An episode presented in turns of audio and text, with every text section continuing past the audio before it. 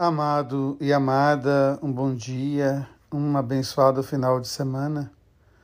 Hoje, ao nos colocar diante da palavra de Deus, eu me lembro de uma frase do apóstolo Paulo, quando diz: Quando sou fraco, então é que sou forte.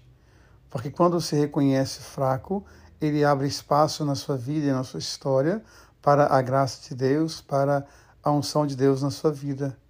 E hoje ele vai dizer daquilo que Deus escolhe, daquilo que parece fraco, daquilo que parece vil, daquilo que parece sem valor, porque quando você percebe a sua fragilidade, quando você percebe que você precisa da misericórdia de Deus, Deus então faz misericórdia com você. Essa expressão tão forte, tão bonita, Deus faz misericórdia comigo. Na minha miséria, Deus me acolhe, Deus me abraça, Deus me ergue. Hoje, ao ouvir esta parábola, essa parábola que fala para nós da nossa entrega para Deus, do nosso encontro com Ele. Nós podemos fazer muitas leituras desta parábola, mas eu quero me ater a uma leitura possível.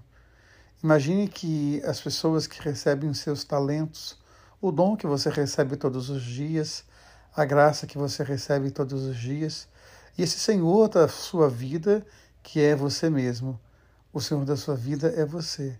Você administra a sua vida, você administra a sua travessia. Gosto sempre de lembrar disso, né? Deus nos dá a partida e a chegada e nos entrega a travessia para que a gente possa então cuidar da nossa vida e da nossa história. E às vezes o nosso olhar sobre nós é um olhar tão doído, é um olhar tão sofrido que nós temos medo. Quantas e quantas pessoas não conseguem se erguer Quantas e quantas pessoas vivem carregando sofrimentos e dores porque têm um olhar doído sobre si mesmo, um olhar que não despertou da grandeza da sua vida, da importância da sua história. Pessoas que brilham tanto e não conseguem perceber isso. Pessoas que iluminam tanto a vida dos outros e não conseguem perceber isso, o quanto elas são importantes. E aí muitas vezes um tesouro Muitas vezes o talento ele acaba sendo enterrado, porque a pessoa não consegue perceber a grandeza que ela carrega em si, porque ela traz em si o dom de Deus, a presença de Deus.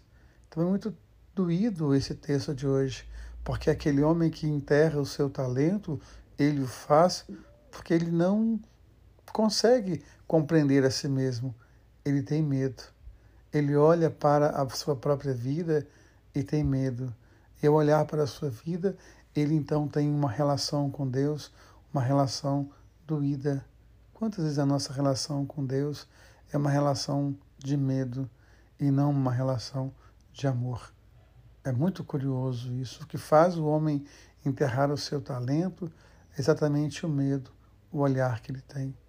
Que nós vamos então curar o nosso olhar sobre nós mesmos, curar o nosso olhar sobre Deus, curar o nosso olhar sobre a vida e acolher os dons que Deus nos dá e fazer com que eles possam produzir frutos para o bem do mundo.